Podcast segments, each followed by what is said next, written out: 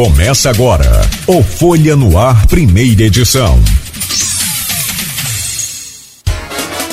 Sexta-feira, 7 de outubro de 2022. Começa agora pela Folha FM 98,3. Mais um Folha no Ar ao vivo. Para começar nosso programa de hoje com a parte das entrevistas, deixa eu só é, trazer aqui alguns detalhes. O câncer de mama é o tipo que mais acomete as mulheres em todo o mundo, tanto em países em desenvolvimento e acredite, quanto nos países desenvolvidos também. Cerca de 2,3 milhões de casos foram estimados para o ano de 2020 em todo o mundo, o que representa cerca de 24 3,5% de todos os tipos de neoplasia, que o, o, o, câncer de mama é uma neoplasia, né? É uma neoplasia diagnosticada nas mulheres. Ou seja, é, um quarto de todos os cânceres que existem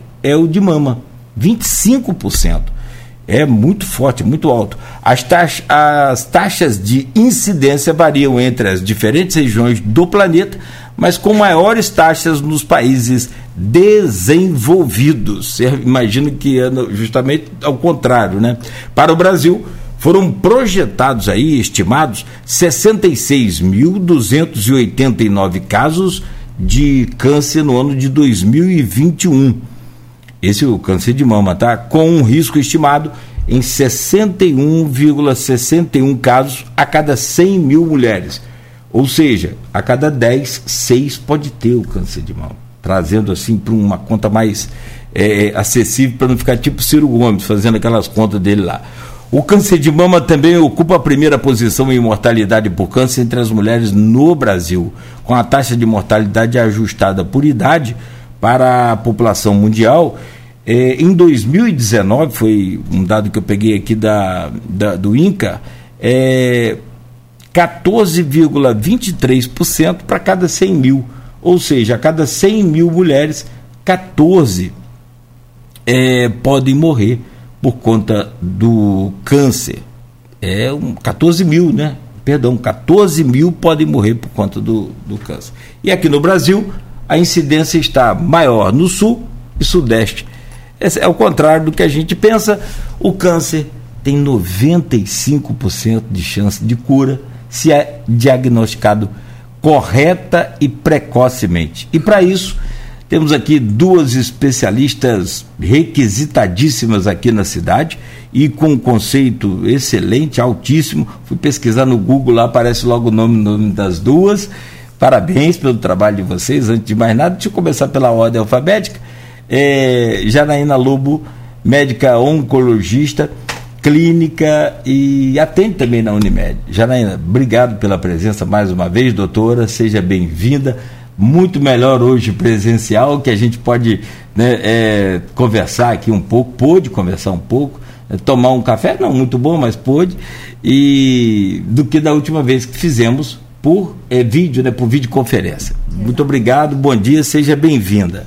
Bom dia, Cláudio, bom dia a todos os ouvintes do Grupo Folha do Folha no Ar. Eu agradeço a oportunidade de estar aqui à Unimed e também agradeço a oportunidade de estar compartilhando as informações com uma colega de trabalho, a doutora Maria Najimi, extremamente competente naquilo que faz e parceira aí no atendimento dos nossos pacientes. Obrigada.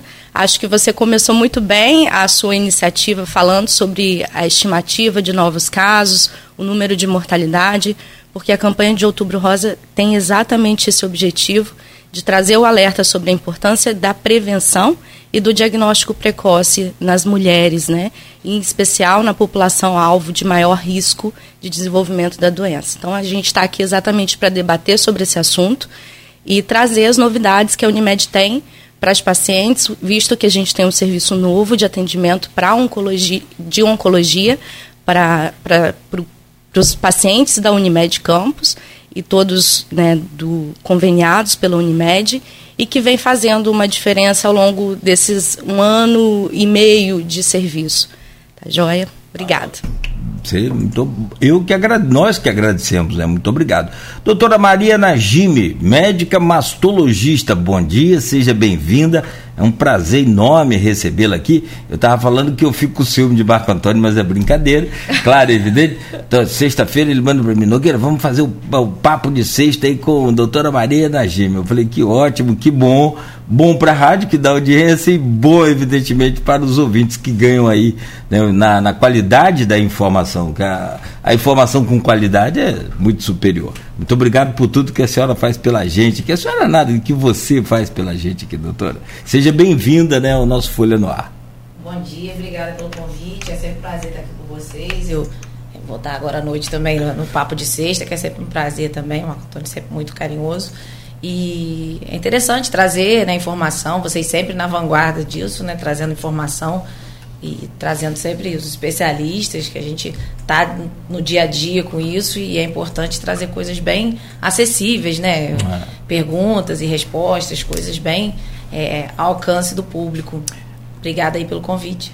Muito obrigado pela presença. Olha, a gente não combina nada aqui para poder o programa ficar dinâmico, né? Senão perde a graça, né? Aquela coisa assim mecanizada. Oh, fala você, fala você. A gente vai combinando ao vivo. Eu vou fazer uma pergunta, as duas podem ficar à vontade para responder. A gente só coloca na ordem para poder é, ficar mais organizado. Mas assim, Antes de começar a falar sobre o câncer, eu tenho uma curiosidade. É, e, e você pesquisar em Google, você sabe de tudo no Google, então você não precisa de médico, precisa de radialista, precisa de mecânico, não precisa de, precisa de ninguém mais. Você vai lá no Google e tentar, você, você vai lá. Mas na, na prática a coisa não é assim. Mas eu tenho uma curiosidade e eu, eu gostaria de ouvir de uma mastologista. Mastologista cuida só do, da, da, da, parte do corpo, do seio da mulher, ou tem outras partes, ou tem outros. É, é, outra, outro tipo de patologia ali relacionada à mulher que ela cuida também. Me explica essa, essa área aí, por favor, doutora. É uma pergunta comum. A paciente chega, mas a senhora só vê a mama? Eu falo assim, já é coisa dessa. Vamos boa, lá. Boa. Tem Porque no final das contas, como mastologista, nós somos praticamente o, o, administrador do tratamento do paciente, né? Eu brinco, nós somos o posto Ipiranga. O paciente está com, com, com, com, dificuldade, procura o mastologista. Ah, mas será que é para fazer isso ou aquilo? É o mastologista, a gente que tecnicamente coordena esse tratamento. A gente trata, no caso, de todas as patologias benignas, ou seja, paciente com dor na mama, paciente com qualquer tipo de alteração é, ainda tem toda a questão de imagem, eu particularmente faço a parte de imagem também, eu tenho título de mamografia, faço as reconstruções, faço as biópsias, procedimento invasivo, faço as cirurgias, então é bastante coisa, não é só a mama, na ah, verdade ah, é tudo relacionado a mama. Não, mas é uma queixa comum, e antigamente tinha-se muito atrelada a mastologia, a ginecologia, e eu no caso não sou nem ginecologista. Eu sou cirurgiã geral e fiz mastologia no INCA e tudo mais. E é, hoje em dia, todo um mundo, e os ginecologistas, a maioria deles, pelo menos, não se sente mais confortável em estar tá, é, fazendo esse acompanhamento da mão, porque tudo que eu aprendi na residência, por exemplo, em 2009, 2010, que eu estava saindo, eu tive que reaprender tudo de novo, porque já mudou os tratamentos, a forma de lidar, a forma de, de, iniciar, obviamente, a abordagem de alguns casos. Né? Antigamente operava-se todo mundo primeiro, quando podia. Hoje em dia não, tem casos que a gente manda para um oncologista, para fazer a químio primeiro, porque mostrou-se mais é, benéfico para o paciente. Então isso faz total diferença. Muito, muito obrigado, porque sinceramente a gente fica nessa dúvida e só, eu vou retirar o só, tá? Desculpa. Porque é, até a doutora Najim, é, é, doutora Janaína havia dito, é, é, muita informação que a gente tem num, num exame só. E ali a gente consegue, quer dizer, agora você ainda fala de mais outras funções que você faz, além do, da mastologia, ainda é cirurgiã. Eu não sabia que você era cirurgiã. Não, a, a é parte cirurgia? de mastologia, a parte de mastologia tem todos esses, todos esses, essas facetas. A gente faz toda, toda a abordagem diagnóstica, as cirurgias e o acompanhamento depois, Nossa. todas as consultas. Mas tem médico que não gosta de operar. Existe isso? Não, né? Tem que tem é, que estar tá Não é o meu do... caso. Eu adoro tem operar. Tá... Por mim, inclusive, eu só é. operava, mas adoro fazer consultório também. Foi uma, foi uma das grandes definições quando eu resolvi fazer mastologia foi porque eu adoro operar. Na uhum. cirurgia geral gostava bastante, mas eu também gostava de fazer consultório. E a parte de cirurgia geral não, não dava isso, assim, sabe? É, é, não dava. Aí você tem que e a parte de mama realmente é, é assim, um apanhado de tudo isso. Eu curtir por conta disso. Ah, legal. Ó, tem muita pergunta aqui, pergunta de ouvinte, pergunta lá no grupo de WhatsApp que a gente vai usar deste programa e do blog Opiniões do, do Aloysio. Mas a gente começa com aquelas triviais, eh, mas são muito importantes. Eh, eu anotei aqui, por exemplo, quais os primeiros sinais do câncer de mama? Aquele que a mulher pode perceber eh, a, a, até sem dor, que eu acho que é o, com dor é mais fácil, relativamente, mas sem dor. Então, Do, aí começa a doutora Janaína, depois, é, doutora Najim, por favor. Perfeito. Então, Cláudio, na verdade, o câncer de mama, quando ele apresenta sinais, é possível que ele já esteja numa situação um pouquinho mais avançada. E quando a gente fala da questão de prevenção, a gente quer exatamente detectar quando ainda não há presença de sintomas, né? naquela fase em que não tem manifestações perceptíveis para a paciente. Né? Por isso a gente fala dos exames de rastreamento. É, mas os principais sinais e sintomas que a mulher deve desconfiar é, de ter né, alguma coisa que possa estar correlacionado com câncer de mama. São deformidades na mama. Então, o autoconhecimento é muito importante, a mulher se autoconhecer. Então, ela perceber é, inversão do mamilo, se ela perceber alguma irregularidade nesse tecido da mama, é, nódulos na axila, se sair secreção pelo mamilo, se porventura tiver características mais vermelhinhas sobre a pele da mama, são sinais e sintomas de alerta. A dor não é muito comumente é, percebida nessas pacientes com câncer de mama, é mais presente nas doenças mais inflamatórias. Então, os nódulos, de uma maneira geral, eles não geram tanto sintomas de dor, né? eles vão apresentar mais alterações nesse tecido, nessa área da mama. É, e aí, na presença de sinais e sintomas, é importantíssimo, por isso a Najime está aqui como mastologista, procurar um profissional capacitado para que seja feito o exame clínico das mamas. E aí identificar se há necessidade ou não de ser submetida a exames complementares para seguir a investigação. Tá? Najime? Pois é, essa fase aí do, do, dos sintomas é o que a gente exatamente não quer pegar, né? A gente quer pegar aquele caso inicial. E esses números tão alarmantes que, que você citou no começo do programa, é, na verdade, o que a gente. A única estratégia que a gente tem para pegar o câncer do tamanho que a gente tem, 98,9% de chance de cura, é quando ele não está palpável. Então, a partir do momento que ele está palpável, a gente já perdeu um tempo precioso para resolver a vida dessa paciente. Então, no momento, hoje em dia a gente pega lesões pré-cancerígenas, ou seja, não chegou nem a virar um câncer. A gente está se antecipando ao problema. Então, a mamografia, apesar de ser um exame que muitas mulheres reclamam, mas aí tem algumas estratégias, tá, gente? Para não doer quando faz mamografia, a gente pode estar tá dando essa dica também. É, e a mamografia é o único exame que diminui esse tipo de. que a gente consegue fazer o diagnóstico precoce e ela é muito específica. Então, essa, essa baixa adesão às mamografias, por diversos motivos, na, durante a pandemia a gente teve uma redução significativa da adesão às mamografias e a gente está vendo o impacto disso no consultório atualmente. Isso é muito triste, porque as pessoas se cuidavam muito bem, aí chegou a pandemia e isso reduziu. E a gente vai estar tá vendo agora essa onda, né, tsunami de, de, de casos é, avançados ou casos que a gente poderia ter se antecipado no ano da, nos anos anteriores, né? Devido à pandemia, isso não foi possível.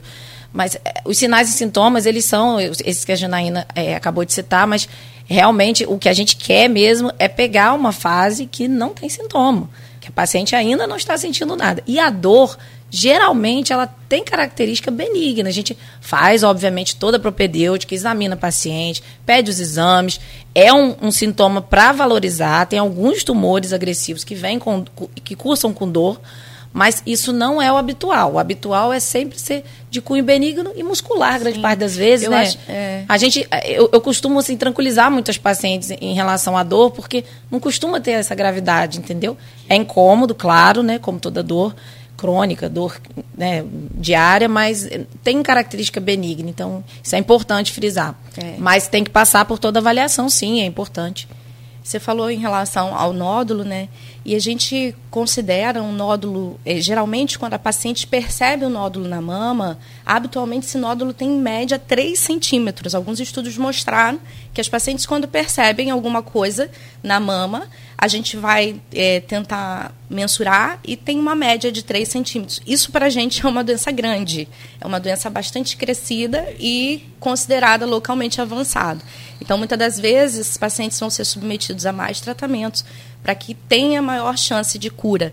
Então, quanto mais precoce a gente identificar a lesão, mais chances de cura, 95% de chance, até mais, de ser curada e especificamente também em relação ao tratamento da gente diminuir a intensidade dos tratamentos. Então isso também é positivo para o paciente, né? Tanto aumentando a chance de cura quanto submeter ela a menos sofrimento de tratamento e o, o, o, você diz o tratamento mais agressivo, aquele Exatamente. A gente fala Politra, que politratamentos, digamos assim, às vezes uma é. mastectomia, às vezes é, muitas quimioterapias, às vezes radioterapia associada e não é esse, mais. Porque na verdade quando a gente fala a gente, é, a, a, gente não gosta nem de falar o nome, né? As pessoas então mais antigas, né? É... Você fala, está com aquela doença. Tá é difícil até coletar a história familiar dos pacientes, porque as pessoas antigamente não, não falavam que estavam com câncer. Falavam que tinha batido. De vez em quando eu recebo uma que fala: é. Ah, não, minha avó teve um problema na mama. Ela teve uma, teve uma pancada e aí ficou com uma ferida a vida inteira. Eu falei assim, isso não foi pancada. Então, a gente até anota, né, o histórico e tudo mais, porque tinha-se uma dificuldade muito grande em relação a isso. Sim, Sim, e eu acho que o objetivo de divulgar a informação do Outubro Rosa, de, dessas campanhas e aberturas em canais de comunicação, é exatamente diminuir o medo, o receio, quebrar o tabu né? Mostrar para os pacientes que é, se cuidar é o que está na moda, é mais moderno, né? Deixar para lá acaba trazendo mais prejuízo para si. Então a gente quer exatamente quebrar. Todo mundo antigamente quando pensava em câncer tinha aquela sombrinha negra, ah meu Deus. Hoje não, hoje a gente já mudou um pouco esse contexto. Graças aos avanços nas pesquisas, a gente tem é, permitido as pacientes serem tratadas de maneira muito é, é, assim, mais características de acordo com a doença, porque a doença é heterogênea, tem comportamentos diferentes entre elas. O câncer de mama não é igual de uma pessoa para outra.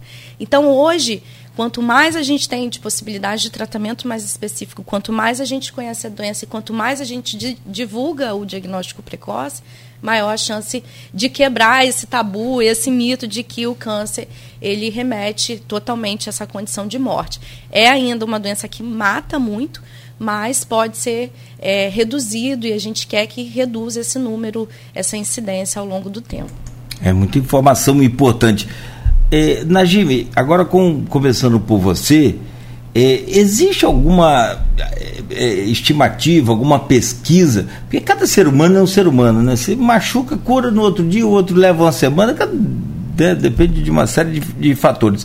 Mas existe uma estimativa é, é, de tempo a partir do surgimento do primeiro surgimento, ou quanto tempo leva para surgir, por exemplo, o, o, câncer se desenvolver? É muito rápido? É muito lento? Porque na medida que vocês falam que ele não dói, me preocupa, porque é aquele negócio, é igual a diabetes, ela é silenciosa, é covarde, silenciosa, é cruel, covarde, ele é covarde. não só assassino como covarde, ele é silencioso. Então, se ele provocasse dor, logo você corre em qualquer situação.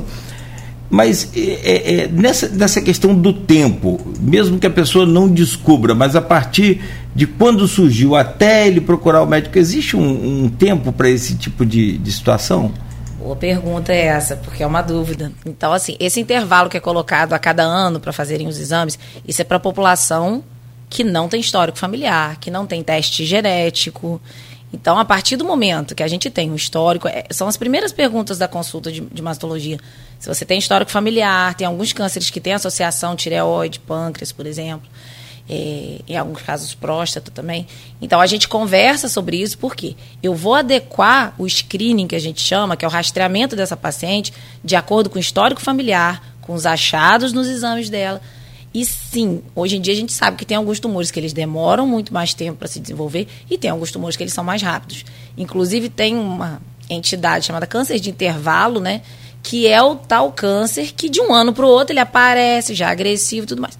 Tem algumas pacientes que a gente consegue identificar esse risco aumentado e a gente muda essa forma de acompanhar E a gente chama de alto risco. A paciente de alto risco, aí pode ser genético, pode ser pelo histórico familiar, pode ser porque já fez uma biópsia com pré-câncer antes. Essa paciente, ela vai ter uma abordagem diferente. Então, para a gente tentar minimizar isso aí que você falou, da gente não pegar uma coisa já avançada e se houver alguma evolução de doença, a gente conseguir pegar em tempo hábil para resolver. Então, não, a gente tem vários tipos de câncer e várias histórias naturais do câncer. Um triplo negativo, por exemplo, é um tumor que hoje em dia a gente já se sabe que ele tem uma evolução rápida, em compensação, quando eu mando para um oncologista, ele geralmente tem resposta completa. Então, a gente inverteu um pouco isso. A paciente chega lá, às vezes, com um tumor de 3, 4 centímetros, que a gente vê que é um triplo negativo. A gente manda para oncologista, clipa, quando ela volta para a cirurgia, eu não preciso tirar os 3 centímetros, eu vou tirar só o que sobrou de doença, que às vezes é nada. Vou tirar só a área do clipe. Uhum. E às vezes nem tem mais doença. A doença já foi praticamente toda tratada com a quimioterapia. Então, assim, é, é, existem individualidades e, e é isso que, que, que, a gente conversa no consultório para tentar identificar esse, essa população-alvo que eu vou precisar acompanhar de uma maneira mais específica. Não, eu acho que Najim se colocou muito bem. É, existem populações que devem ser olhadas de maneiras diferentes, assim como a doença também deve ser olhada de maneira diferente. Hoje, quando a gente olha é, ainda de uma maneira geral, no sistema público, por exemplo, a gente vê que todas as pacientes com câncer de mama, elas têm aquele mesmo tempo para acompanhamento, aquele mesmo tempo é, até para poder, a partir do momento em que se faz um diagnóstico para iniciar o tratamento, quando na verdade a gente teria que olhar essas doenças e não quem são, a, é, qual é o diagnóstico, mas olhar a doença, quem é o paciente que precisa de mais urgência para tratamento.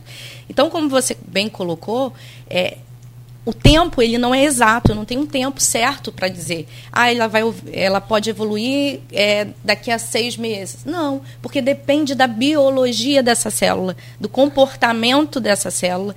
E aí isso a gente só, de acordo com a, a população de risco, é que a gente vai identificar isso naquelas pacientes que não têm diagnóstico. Quem é aquela que precisa de fazer o acompanhamento mais breve, retornar à consulta com mais periodicidade e tá com a Najime mais coladinha, assim, ou com algum outro mastologista. A gente tem que considerar também que, a partir do diagnóstico, o quanto antes essa paciente ela deve procurar é, o atendimento do paciente oncológico é multidisciplinar. Então, o profissional mastologista, o profissional oncologista, para que a gente trace a melhor estratégia de tratamento para essa paciente mais breve possível. Hoje a gente fala em 60 dias, né? Mas isso não acontece de uma maneira geral, em especial no sistema é, único de saúde. A pessoa descobre que tem e não procura o... Não, não, não tem não, acesso. Não ah, tem não acesso, tem como às ter... vezes, ah, ao tá. tratamento tá. adequado dentro daquele Eu acho período. que o SUS ainda não tem um, um, estudo de impacto disso nas contas, porque se houvesse esse tipo de estudo, provavelmente eles iam se mexer um pouco mais para poder é, é, adequar, né? É muito mais barato você. Nossa, muito. Muito cuidar mais. no começo do que no, no, no final Sim. ou no, no, no, avançado estado. Tem uma outra coisa também, idade. Tem, porque para o homem a, a, a, próstata precisa ser examinada ou é indicada a partir dos 40. A coisa vai evoluindo e a gente tem que tentar acompanhar isso. Mas assim, a partir do 40, dos 40 anos é uma idade ideal para que o homem passe a acompanhar de perto essa coisa, mas pode ser antes também. Sem, não quer dizer que eh, eu seja obrigado ou que eu seja proibido de fazer antes. A gente pode procurar a qualquer momento. No caso do câncer de mama, a partir de qual idade que é indicado um risco maior? E aí que se vale lembrar aqui que é importante é igual outubro. Não quer dizer que é só outubro que eu tenho que ver o exame, não. Parece que é, mas não é, não. É legal, esse outubro foi criado em 1990, 90, né? 90. Tem muito tempo, ótimo, eu acho maravilhoso, porque nós estamos aqui por conta dessa data. Mas assim, é, existem demandas o ano inteiro, a gente já falou de outras vezes, mas assim, é, é isso que eu quero saber. Existe um, uma regra de idade, uma proibição? Vamos deixar é, claro. Isso a gente estava até discutindo antes de entrar aqui ao vivo, a gente estava conversando eu sobre isso. Eu não ouvi essa parte. É, é, realmente você tinha ido buscar o cafezinho. Mas o Ministério da Saúde hoje recomenda mamografia para aquela população assintomática, ou seja, mulheres que não têm sintomas. A população alvo de rastreio para que a gente descubra essa doença de forma precoce é a partir dos 50 anos até os 69 anos, a cada dois anos. Entretanto, isso é um pouco, muito, na verdade, divergente do que a sociedade americana fala, do que os guidelines falam. E a gente acaba é, impactando muitas vezes na população abaixo dos 50 anos, porque a doença, o câncer de mama, ele é mais incidente nas mulheres com mais de 50 anos. Entretanto, a gente tem observado cada vez mais, eu não sei se é o perfil de atendimento, mas é, de uma maneira geral eu vejo a mulheres mais jovens dentro do meu consultório em tratamento de câncer. Então, quer dizer, a, a, que ponto a gente vai permanecer com essa população de rastreio que o Ministério da Saúde fala, a gente não sabe porque o diagnóstico tem sido cada vez mais cedo. Mas eu também considero o seguinte fator: quando a gente critica também essa abordagem que o Ministério é, julga como essencial, é que a gente não conseguiu atingir a meta mínima de rastreio nessa população a cada dois anos. Então, se a gente amplia também a nossa população-alvo, é que essa meta vai ser cada vez mais distante ainda. Né?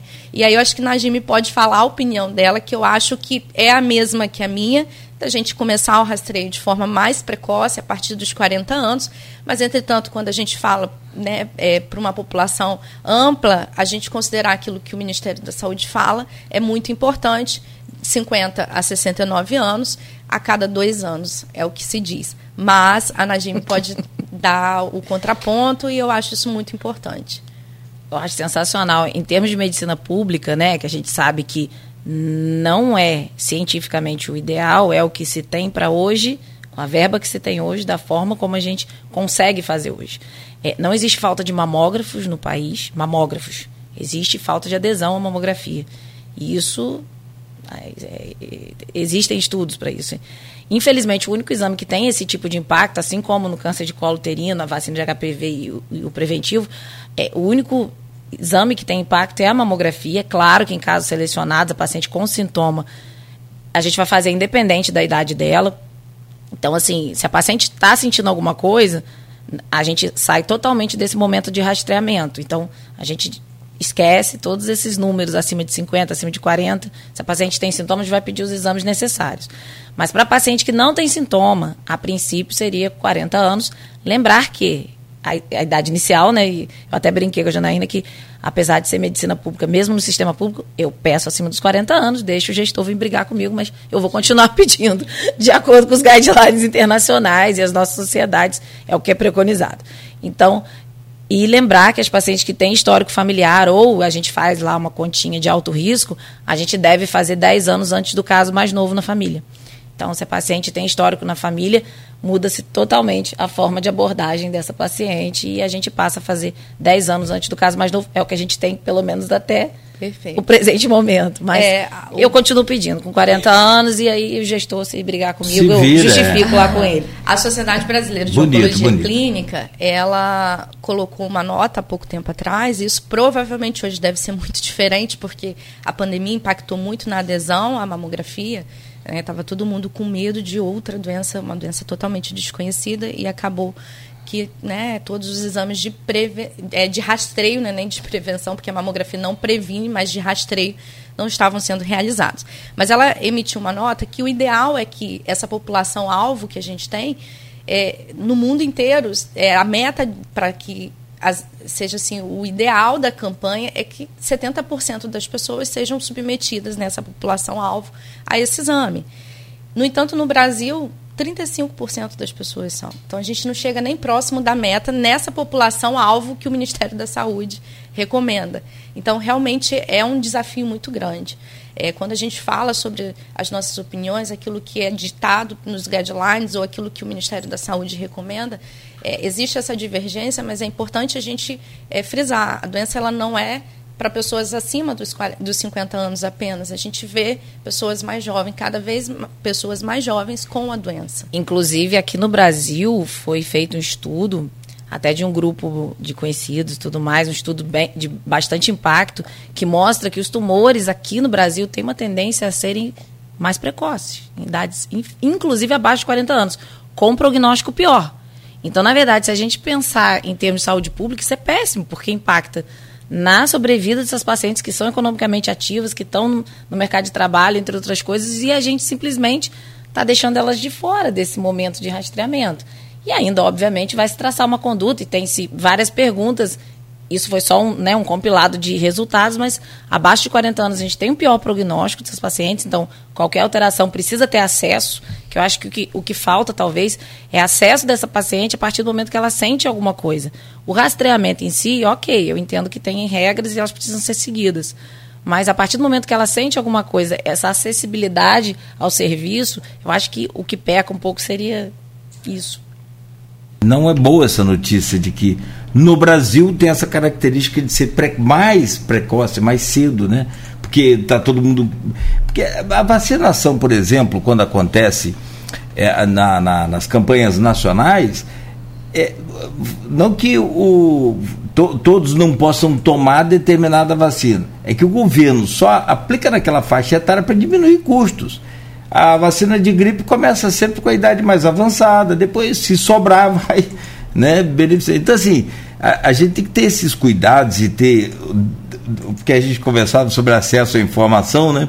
Informação é tudo. Quem tem informação, quem tem conhecimento, tem poder. Você tem o poder até de se curar, se livrar. O melhor que se curar é se livrar de, de um câncer de mama. Tem muita pergunta sobre o câncer de mama. Eu queria fazer mais uma. Dá até pena de parar aqui o bloco, já, já passou a hora, muito tempo de fazer o intervalo. Mas tem mais uma que eu queria fazer e eu vou deixar uma para o próximo bloco também interessante. É, e tem pergunta aqui do WhatsApp também, já aqui para é, a gente fazer. Mas deixa eu primeiro fazer essa aqui. O que, que causa o, o câncer de mama? Estresse, cigarro, bebida. É, vamos lá, vou colocar aqui alguns problemas e vocês me apontam aí se existe alguma. Tristeza tristeza. Esse é justo, a tristeza, um, um, meu Deus do céu, você tem tanto caso de tristeza aí que né, a gente vê hoje, por exemplo, quando inverte a ordem natural da vida, que é um pai sepultar um filho, uma mãe desespera. No Rio de Janeiro, então, eu, eu, sinceramente eu evito até ver aqueles telejornais que todo dia tem uma criança, tem um jovem com bala perdida ou não, se era criminoso ou não. Para a mãe não tem isso, é o filho dela. Né, que ela passou ali nove meses e muitos anos sem dormir por conta dele. O, o, o que, que provoca e que pode provocar? E claro, a, a questão congênita também. O que, que, é o, o, maior índice, se é que é possível então, elencar alguns deles? A, o câncer de mama ele não tem uma única causa, é uma doença é, multifatorial. São vários fatores que aumentam a chance de você desenvolver o câncer. É, os principais fatores estão atrelados à obesidade, má alimentação, a falta de atividade física, ou seja, o sedentarismo, é, consumo de álcool, em especial moderado ou em excesso, né? É, existem fatores também comportamentais, ambientais, hormonais, são N fatores que a gente pode ressaltar, mas como vocês comentaram sobre a tristeza, a tristeza em si, ela não é causadora de câncer. Só que uma pessoa mais triste, mais depressiva, ela é mais inativa, se alimenta mal, às vezes dorme mal, ela tem é, habitualmente não faz prática de atividade física regular que é um dos principais é, fatores para a prevenção do câncer de mama, em especial, e de outras doenças cardiovasculares. Então, essa pessoa acaba tendo maior risco por, por esses outros fatores para desenvolver o câncer, não necessariamente porque ela é triste, tá? Ou porque ela está em depressão. É, mas porque ela tem esses hábitos, né, é, que deveriam ser ideais, né, mais em baixa. Mas existem fatores hormonais também que, que são fatores de risco para o desenvolvimento de câncer de mama, como, por exemplo, a mulher menstruar mais cedo, que é uma menarca precoce, uma mulher parar de menstruar mais tardiamente, que é uma menopausa tardia acima dos 55 anos, é, não amamentar, porque a amamentação é um fator protetor, não gestar, não ter filhos é, ao longo da vida, e também existem outros fatores hormonais, como, por exemplo, é, uma gestação mais tardia.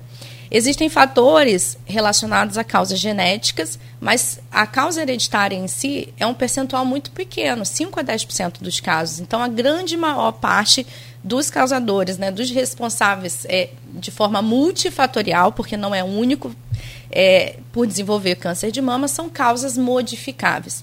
Estima-se que se a gente tiver hábitos de vida mais saudáveis, a gente consegue reduzir em 30% as chances de desenvolver um câncer. Né? Najime pode complementar aí alguns fatores que eu não comentei.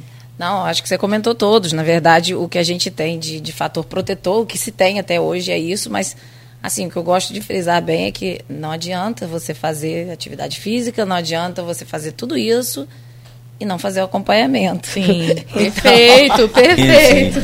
Ah, Porque sim, é muito, claro. é muito, é muito comum às vezes a gente vê no, no consultório, poxa, doutora, mas eu faço tudo certo, faço minha atividade física, me alimento bem, estou no meu peso. E por que, que isso apareceu para mim? Na verdade, não. A gente não tem uma causa definida. A gente tem alguns fatores protetores, como a Janaína bem citou, atividade física, diminuir o consumo de álcool, que a gente tem visto aumentar bastante na população feminina, inclusive. E assim, é multifatorial, realmente tem algumas questões que não estão nem, nem assim a cargo do próprio paciente, que é a história genética, entre outras coisas. Né? É, a gente não tem como lidar com isso. O que, o que é modificável é bom para tudo, no final das contas, né? Para a questão cardiovascular, tem até uma, um, um, diagrama legal que é a interseção, né? Que é atividade física, alimentação saudável, hábitos saudáveis, isso é bom para tudo, praticamente.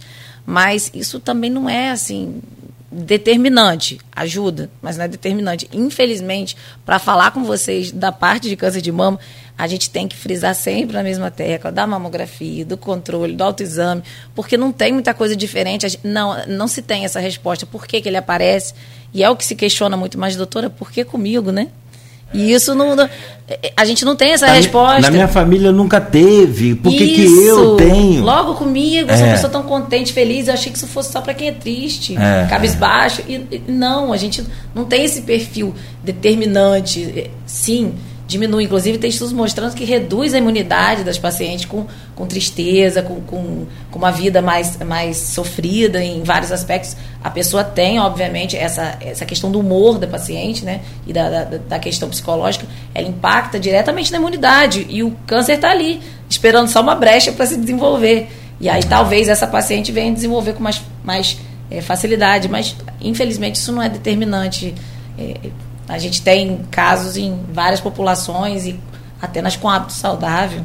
Muitas atletas, né? Dá até pena. Sim, Mas sim, sim, é. sim, sim. Infelizmente. É. Tem aqui, são 7h58, eu preciso fazer um intervalo, vou pedir licença a vocês. É, tem duas perguntas aqui no grupo de WhatsApp que eu vou fazê-las logo no, no, na volta, mas eu quero deixar um gancho. Tem muita coisa também. Tem uma curiosidade minha sobre uma estrela internacional eh, que eu vou colocar aqui para vocês analisarem também. Eu acho que a gente sempre fala sobre isso, né? O caso da Angelina. Se aquilo é realmente a oitava maravilha, se resolve realmente, que eu acho que é a principal pergunta sobre aquilo. A gente fala sobre isso, mas eu, o meu gancho da minha pergunta pessoal é o seguinte: homem tem câncer de mama? Aí da, daqui a pouco vocês respondem. Ah. Em coro, em coro, de em novo. Coro de novo. Por favor. São 7 horas e 59 minutos. A gente faz uma pausa rápida aqui no programa, mas bem rápida, para a gente voltar com as doutoras Janaína Lobo, médica oncologista, e a Maria Najime, que é médica mastologista da Unimed. As duas vêm para falar também sobre, além do Outubro Rosa, as campanhas que a Unimed, eu digo campanhas por conta de, vários eventos né, que a Unimed vai fazer e já organizando aí para esse mês de outubro, com participação aberta à população, com participação dos pacientes, já é, exclusivo. Tem outro, outra coisa também, é, eu tenho uma nora que trabalha no, no setor de oncologia em Campos, e eu tenho conversado muito com alguns oncologistas aqui, e, e Campos disparou na qualidade de oncologia. A gente vai falar sobre isso também, tanto na rede pública quanto na rede particular. Porque Itaperuna é referência. Mas agora me parece que já não é tanto. Aqui, meu filho, é franqueza na mesa, não tem conversa fiada. Eu volto já já, dentro de um minuto. Vocês sabem que eh, esse programa tem três anos, né? Assim que a rádio começou, o programa também.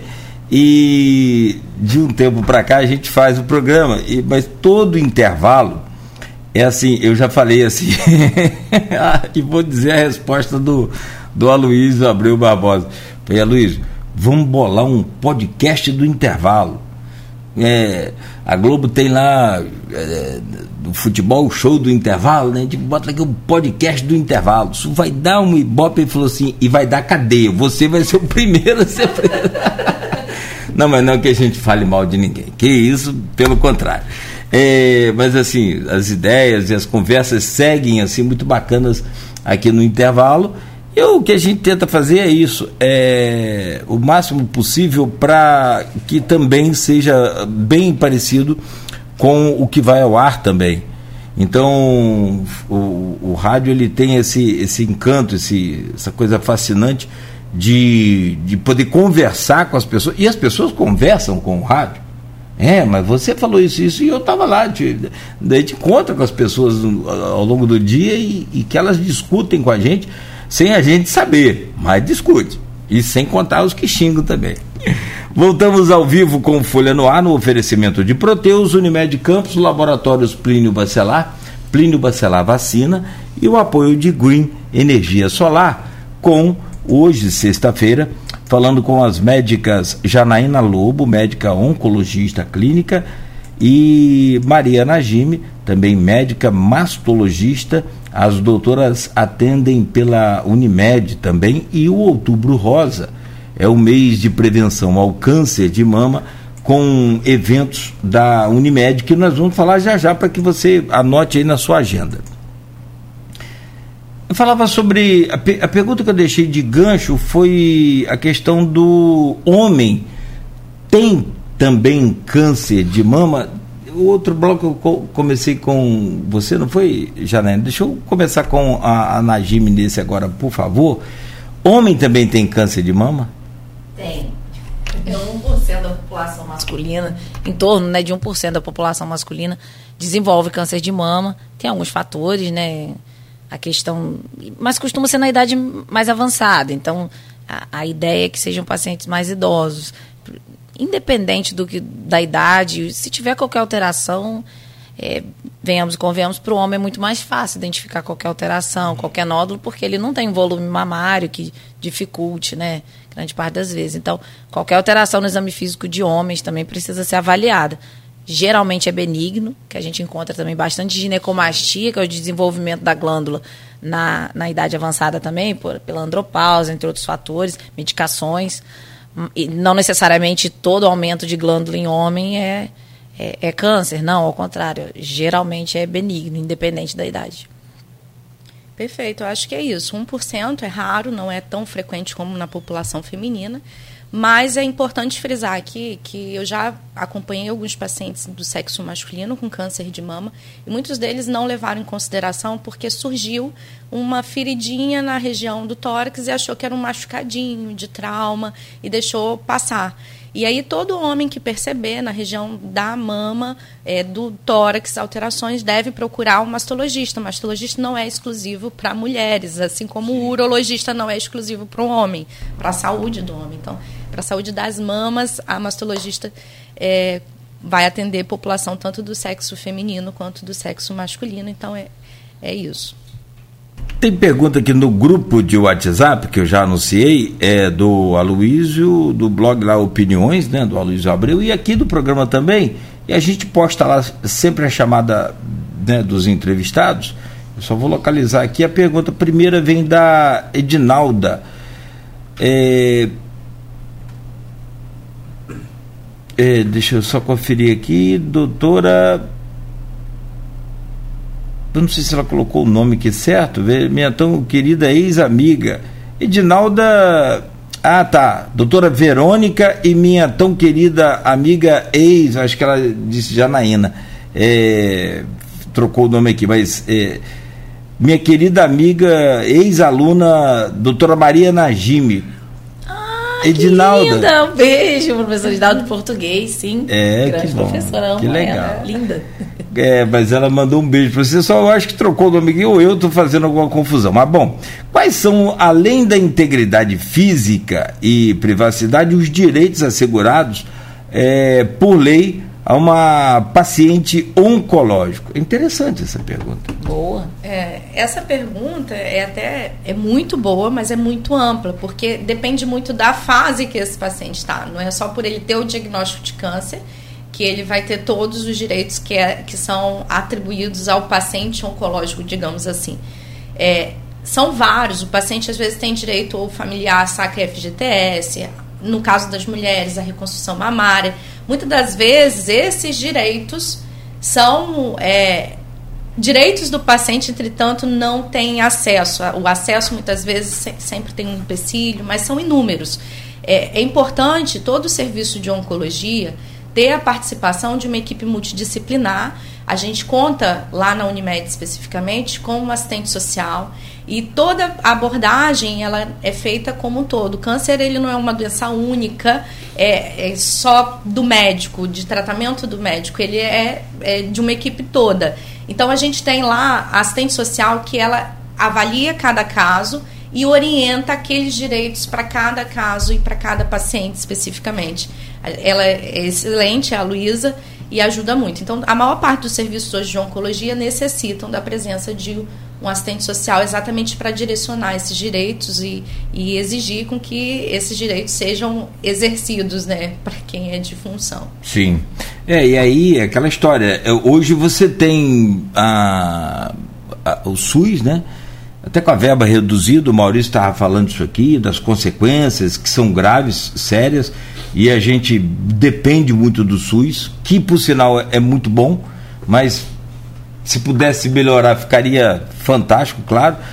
É, mas é uma, um, uma, um caso jurídico em alguns, algumas situações que você pode recorrer para obter tratamento. aposentadoria. Sim, aposentadoria, afastamento do trabalho, saque FGTS, Olha aí, que isenção de imposto de renda. De imposto de renda. São inúmeros. Mas ah, compra de carro, compra de carro, redução de PI. É, de acordo com a necessidade, porque não é só Aí porque tem, tem câncer. A limitação funcional. A limitação funcional. Então, por isso que tem que ser avaliado exatamente é, pela essa equipe multidisciplinar, sim, pelo assistente social, para que ela veja qual é o critério que esse paciente. Tem até uma cartilha, se eu não me engano, de uhum. direitos dos pacientes, que é do INCA. Sim. E que tem algumas questões. Essa, essa questão de isenção de imposto de renda é uma coisa que pouca gente sabe, mas na verdade são para é, passivos, ou seja, para aposentadoria, para aluguéis, para coisas passivas que não são trabalho efetivo você tem isenção de imposto de renda. Ah, mas só a aposentadoria já é um. É, e você consegue retroativo. O legal é que é retroativo. Tem quitação né? de, de financiamento, em alguns casos, alguns doenças casos, é. incuráveis. É. Então, então, assim, são vários os direitos, mas é, são para determinados tipos de pacientes e perfil é a equipe multidisciplinar que aí vai indicar um advogado. Um... É, eu tenho um viezinho que eu já sei essas coisas de casa, né? É, tem, eu conheço um bom advogado aí. bom, tem outra pergunta aqui da jornalista Silvana Venâncio. Ela mora em Bom Jesus e ela diz aqui: Doutoras, com a diminuição dos casos da Covid-19, tem aumentado a procura por, por mulheres para exame de mamografia. E qual o maior desafio para combater o câncer de mama, na opinião das senhoras? O desafio está exatamente na, no diagnóstico precoce, porque o combate ao câncer de mama ele é feito em várias etapas, em vários estágios, mas quanto mais cedo, menos tratamento eu vou dar e maior chance de cura. Então, quando a gente fala em cura do câncer, a gente fala em diagnóstico precoce. Então, o desafio está em atingir a nossa meta de diagnosticar cada vez mais precoce as pacientes. E outro desafio que eu acho, especificamente para mim, como oncologista, e, e, e, isso é uma opinião também de vários experts em oncologia, está exatamente na condição do tratamento, nas diferenças que a gente tem dos tratamentos. Então, identificar cada vez o perfil da célula, qual é o tratamento específico que a gente vai fazer e os custos desses tratamentos que são altíssimos. Então, a gente tem é, cada vez mais possibilidades terapêuticas e isso ajuda muito a paciente porque aumenta a sobrevida, aumenta a chance de cura. Entretanto, a gente tem custos elevadíssimos, isso tanto na saúde privada quanto na saúde pública. Eu costumo falar que hoje a oncologia, às vezes, a gente não trata apenas com uma droga, a gente trata com vários fármacos. E isso gera toxicidade tanto é, é, para o paciente quanto financeira, para o sistema é, público e para o sistema privado. Então, o desafio hoje de tratar um câncer é a gente descobrir exatamente aquilo que é mais efetivo, que vai dar mais chances de cura, e naqueles cenários mais tardios a gente dá o tratamento mais adequado, sendo que idealmente seria não impactar tanto é, na condição financeira, porque nós não sabemos aonde isso vai parar. A, a, saúde é sempre uma prioridade, obviamente a gente pensa mais no benefício do paciente, mas isso impacta de forma expressiva é, nos custeios, né, de uma maneira geral. É, houve uma discussão até recente da questão de rol de procedimentos que para a gente que está dentro né, do, do, do sistema de, da Unimed, nós somos cooperadas, e, e até no, no, Sistema Único de Saúde, é, não adianta pregar que, bem, pelo menos essa é a minha opinião, que tem que ser um rol não taxativo, porque isso a gente não está falando da, da, da, saúde financeira das, das cooperativas e dos planos, e isso não é sustentável. Então, tem que se pensar também na questão de sustentabilidade em todos os aspectos. E a questão do tratamento, cada dia parece uma coisa nova. Câncer de mama é uma das coisas que mais se estudou nos últimos anos. Então a gente tem trabalho saindo toda semana, todo dia. E, e tem muita novidade, muitas drogas saindo, sendo anexadas, tanto no FDA e aqui também na Anvisa. Então a gente tem uma possibilidade enorme de tratamento. Só que até que ponto que a gente tem que, né?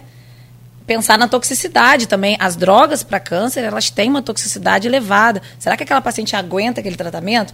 Uma outra frente também, que é uma coisa legal, é que as empresas e todo mundo que tem mulheres como empregados deveriam ter uma carteirinha, né? A mulher tinha que fazer mamografia todo ano, se fosse é, não, não como uma obrigatoriedade, mas como, como se tipo fosse um aluno, padrão de qualidade. Tipo, tipo aluno na escola Um cartão pública, de né? vacinação, como se fosse assim, um cartão de vacinação, porque naquela faixa etária ela precisa fazer isso ou aquilo uma vez ao ano. Isso seria uma coisa legal, até a questão de compliance das empresas. Não, então, é, assim, isso é importante. isso, né, Jimmy? Adorei esse papo, porque assim, ele começou, abriu né, a, a chamada com, falando sobre política. E é impossível a gente falar é, de tratamento oncológico sem considerar as condições políticas que a gente tem. Não vamos falar aqui especificamente de, de casos. Nem podemos, nem né? Podemos, Estamos em né? período eleitoral ainda. Mas a gente considerar que essa é uma sugestão, a gente é, cobrar isso mais dos gestores públicos, né? Tentar leis de mau acesso aos exames, enfim. É, é, isso. É o famoso direito e dever, né? É. Tecnicamente tem direito, mas deveria se ter também. Não tô, não tô questionando quem não vai por qualquer coisa, não, mas talvez isso fosse interessante ter essa política, né? de, de, de de incentivo mesmo, tirar um dia. O que, que a sua empresa tem feito para no Outubro Rosa, né? Eu vi algumas postagens dessa. Ela dá uma, um dia de licença para a pessoa, uma tarde, um período para ela ir fazer mamografia? Será que a sua empresa está acolhendo as pacientes que saíram para fazer o tratamento do câncer de mama? Elas estão voltando à mesma posição que elas saíram? Será que essa paciente está tendo os mesmos direitos depois que ela foi tratada? Então, assim, isso é um questionamento, porque é muito bonito pintar tudo de rosa, botar lá um celofane rosa na lâmpada, mas e aí? Até que ponto que a empresa está se comprometendo mesmo nesse combate? Isso é importante também. Na internet vai lá, muda logo, né? Faz assim, mas na prática é, é diferente. É, gente, tem, tem tanta coisa para falar sobre câncer, infelizmente.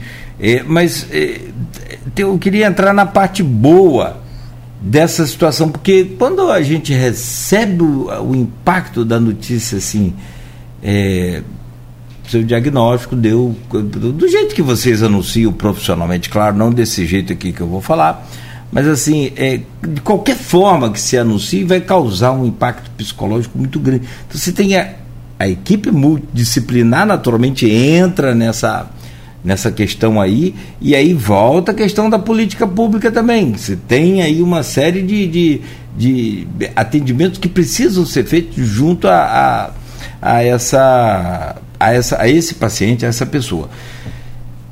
A boa notícia disso tudo é que 95%, segundo a estimativa do, do INCA, é, tem cura.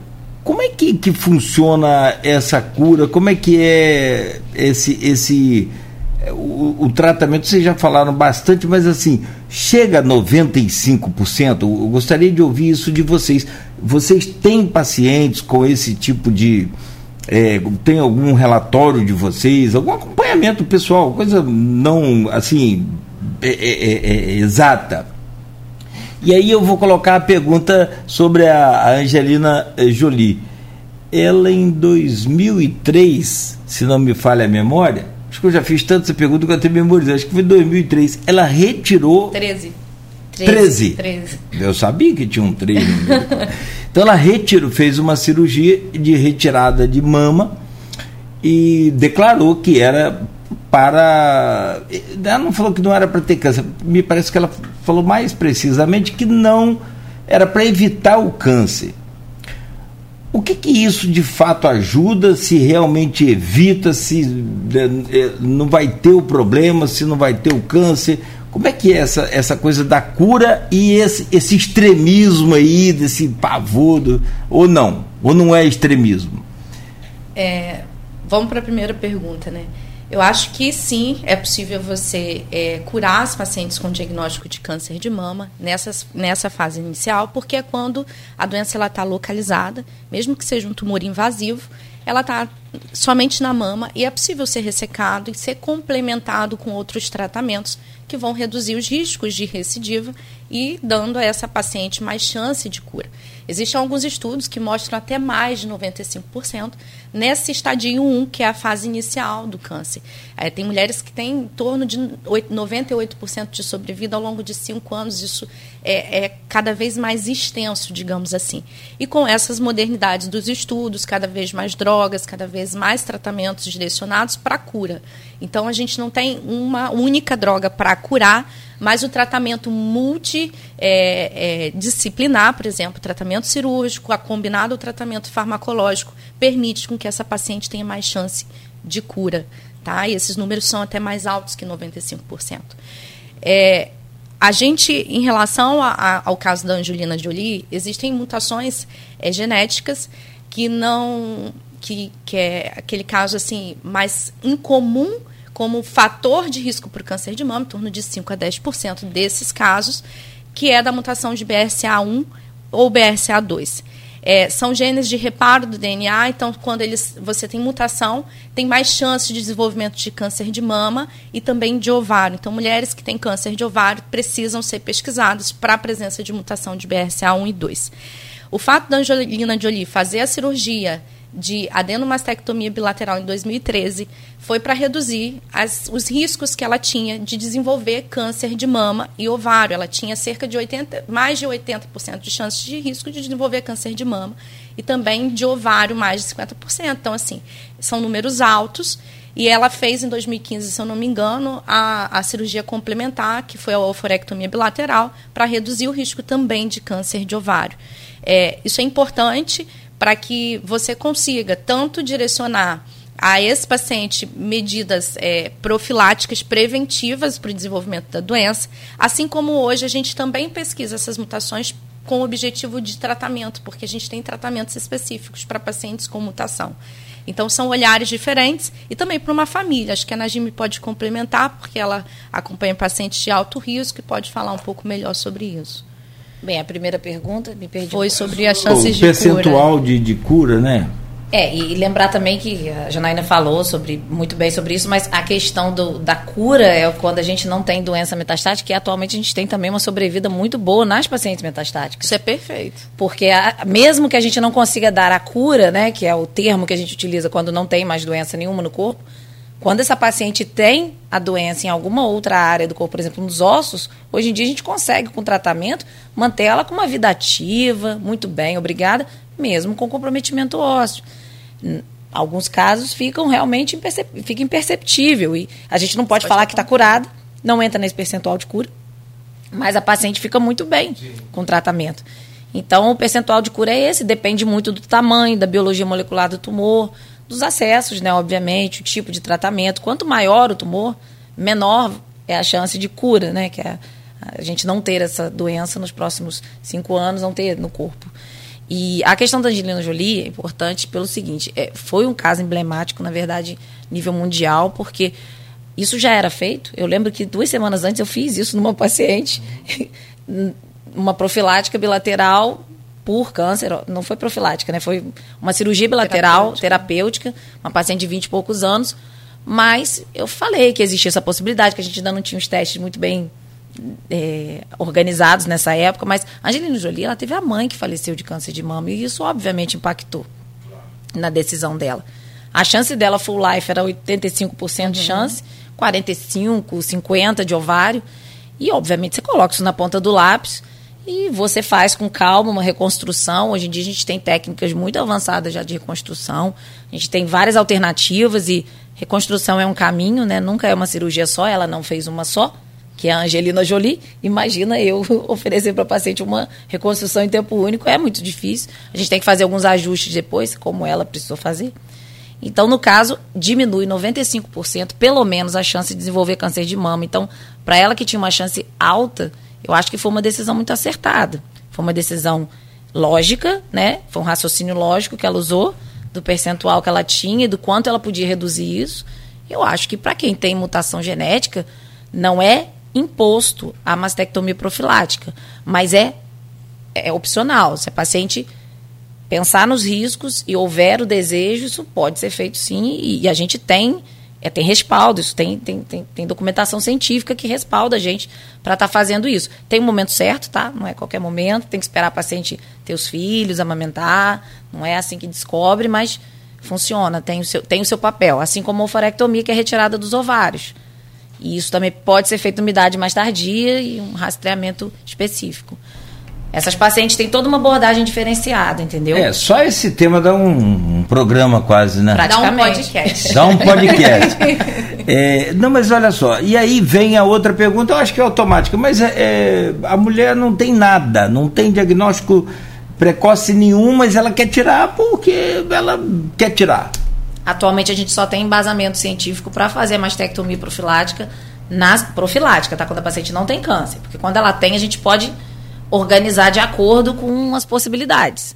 Mas assim, e com o caso né, específico. Mas é, a gente só tem respaldado atualmente para pacientes mutadas, com mutações de alta penetrância. O BRCA 1 e 2 são as mais comuns. Tem alguns mais raros que a gente acaba uhum, podendo fazer também de média, Falando baixa. no linguajar do, do, do Quando seu... eu tenho um gene que vai causar com seu... muita probabilidade de problema. Ter câncer. É. Isso aí. É porque tem alguns que são mais, tem uhum. alguns que são menos. Sim, sim, sim, claro. E tem alguns incertos. É, tá cada vez mais luz da vida, né? Pois é, mas a gente tem que né? a gente tem que analisar caso a caso, ver o desejo da paciente, trabalhar com as expectativas e realidades, né?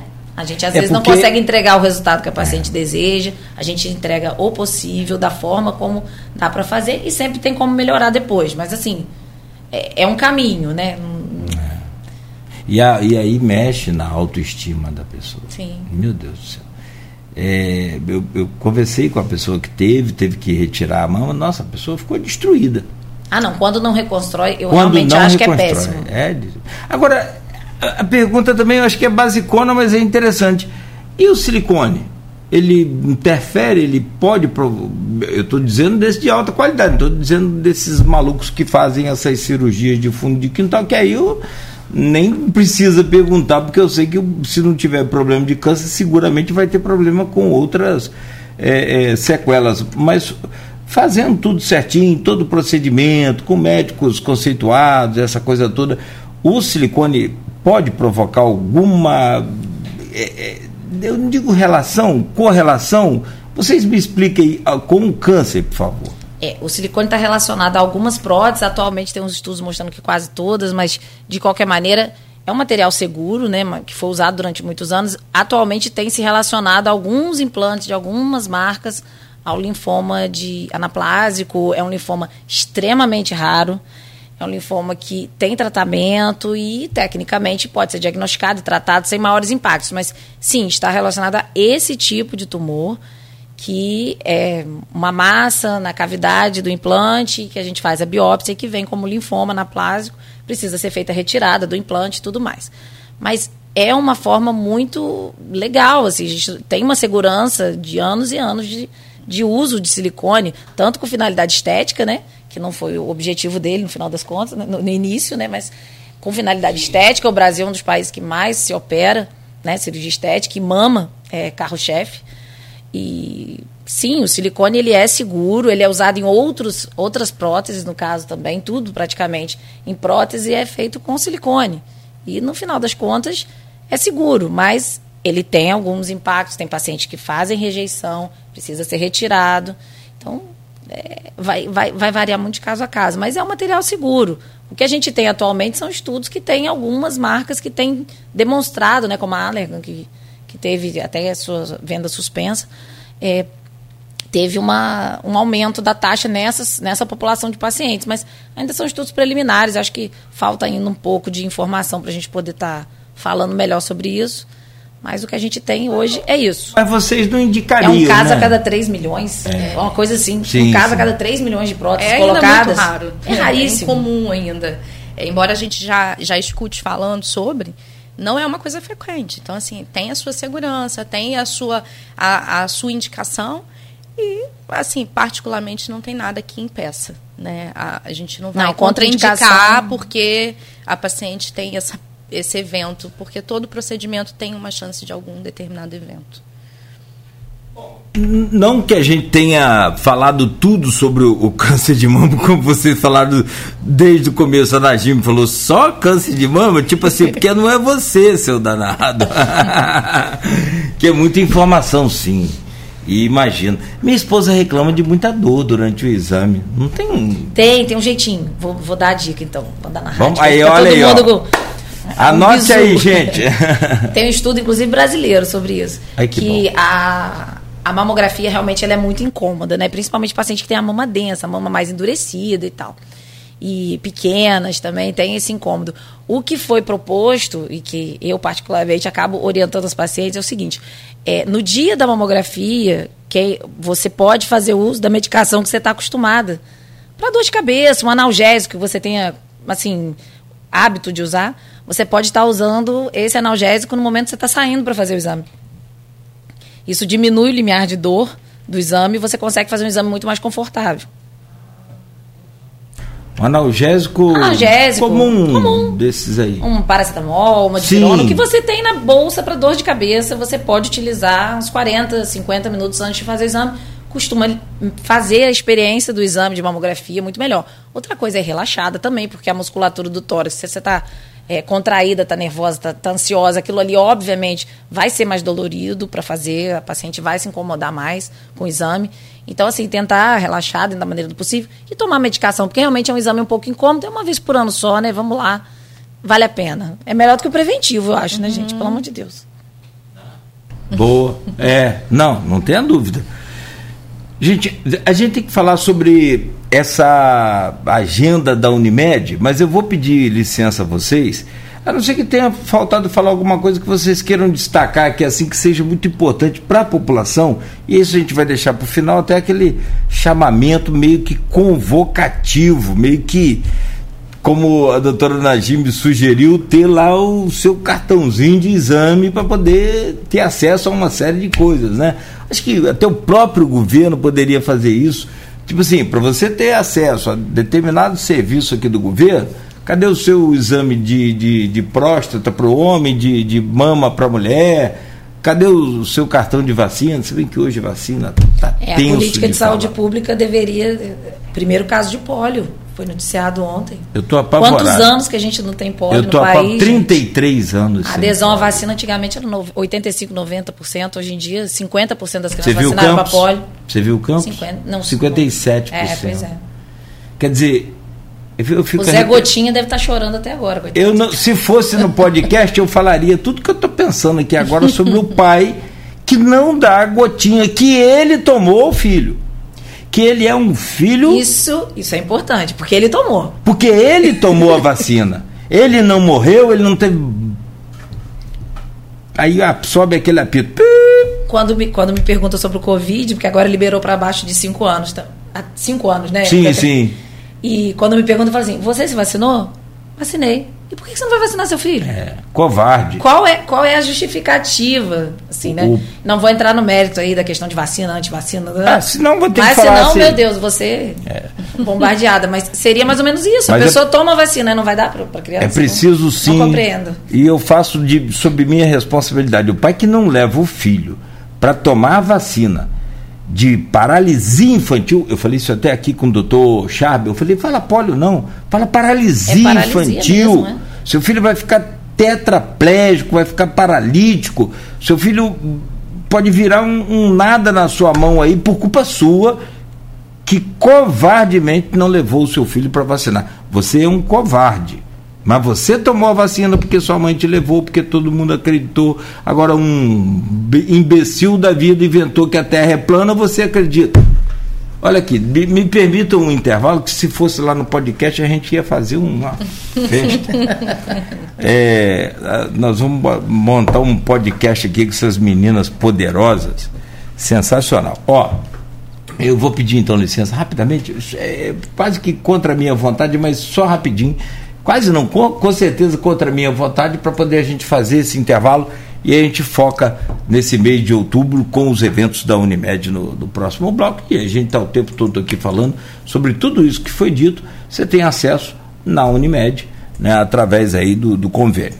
Bom, são 8h43, voltamos em instantes com o Folha no Ar, ao vivo, conversando com a doutora Janaína Lobo, médica oncologista clínica e com a doutora Maria Najime, médica mastologista, aqui no Folha no Ar, palestrantes, podcasters e mais algumas coisas mais, meninas, são, são fáceis não. Estamos conversando com as médicas Janaína Lobo, ela é oncologista clínica, e com a doutora Najime, que é médica mastologista. Falamos aqui muito bem, eu acho que de toda esses 30 anos de rádio foi a minha melhor entrevista com esse tema tão importante. A gente, eu penso que, sinceramente, como ouvinte, eh, tenho a impressão, não é elogio a mim, é elogio a vocês que conseguiram passar assim até aqui de forma extremamente fantástica, é, é, discorrer sobre o assunto de uma maneira que quem está ouvindo entendeu, independente de qualquer situação de classe, de qualquer coisa. Muito bom.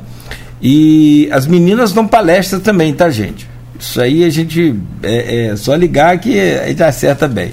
Vamos lá, dias 11 e 15, a Unimed Campus dá um bom exemplo e promove aí alguns workshops exclusivos para pacientes da oncologia e também é, o primeiro, inclusive, com é, a consultoria de imagem, é isso? É, e, e, também tem palestras. Eu queria que vocês falassem um pouco sobre esses eventos e esse, esse workshop aqui do dia, logo da abertura, exclusivo para os pacientes de oncologia da Unimed, mas vai ter palestra também aberta ao público. Vocês fiquem à vontade aí, vamos convidar esse pessoal todo para participar. Perfeito, Cláudia. Eu fico muito feliz né, é, com o que a Unimed tem feito para os pacientes e para a população geral de campos, porque a conscientização ela é importante, como a Najim falou, não adianta a gente colocar um celofone rosa, pintar, é, botar mural rosa, plaquinhas rosa, se não tiver uma ação envolvida. E a Unimed, muito bem, tem feito ações que envolvem tanto os pacientes com diagnósticos em tratamentos do serviço, assim também como para a população aberto no geral. Então, para os pacientes, ficou programado para esse ano, no dia 11 de outubro, o primeiro workshop de consultoria de imagem e estilo com a Angélica Duque, é, para os pacientes oncológicos que já estão com diagnósticos e tratamentos do serviço e para as pacientes assistidas pela mastologia. Nós aqui hoje estamos representando um grupo de médicos, né? Eu sou um, uma das oncologistas, nós temos vários oncologistas é, que prestam serviço dentro do serviço de oncologia da Unimed, A Najime é uma das mastologistas, nós temos outros mastologistas pela Unimed também. Então está aberto para os pacientes das, da mastologia da Unimed e para os pacientes em tratamento da oncologia Unimed. É, no dia 14 de outubro, a gente vai ter uma palestra. Essa palestra vai ser é, na, no, no, CDL, né? É, e tem como tema Vida Além do Câncer, Força Além da Imagem. A gente vai ter também como palestrante a Samanta Laurindo. Ela teve diagnóstico de câncer, hoje ela é uma chefe de cozinha, tem um renomado restaurante é, em Búzios e é uma, uma das pessoas que divulgam muito sobre a qualidade e o empreendedorismo no câncer, após o diagnóstico do câncer. Então, muitas dessas pacientes, às vezes, elas não enfrentam só o, aquilo, o temor à doença, né? Elas enfrentam todas as dificuldades que a doença traz, às vezes condição financeira, social, e a Samanta vai ajudar é, trazendo um pouco da sua experiência e da sua, é, é, das suas palavras como um estímulo para essas pacientes que estão em enfrentamento. É, e a, a Angélica vai mostrar que é, né, como ela é uma, ela é uma faz consultoria de imagem, que existe força além da imagem, né? Muitas pacientes às vezes perdem seus cabelos, às vezes ficam com a autoestima um pouco mais baixa. Então o objetivo é exatamente mostrar que além daquilo que a gente vê existe beleza. Então é, é exatamente para isso, para trazer mais é, ânimo para as pacientes. E essa essa do dia essa é, evento do dia 14 é, não é apenas para o paciente oncológico do serviço, é aberto. Então, estão convidados.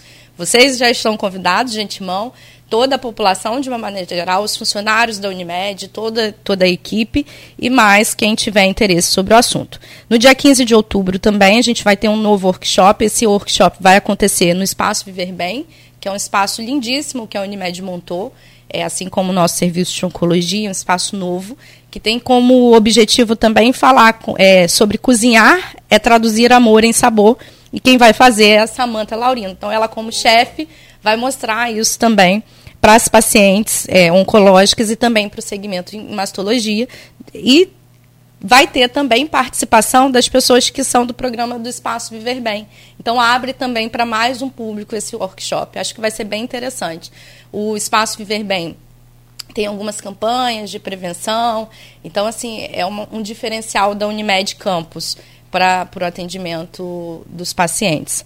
Eu acho que é isso. Assim, é, é um evento que vai ser bem legal. Eu, particularmente, é, fico muito entusiasmada quando vejo a, a, Unimed se envolvendo a fundo para trazer qualidade de atendimento aos pacientes e fico orgulhosa de participar dessa equipe, ver que tem todo um atendimento multidisciplinar, se preocupa mesmo com o paciente, não apenas com a questão da doença, mas olha o paciente como um todo.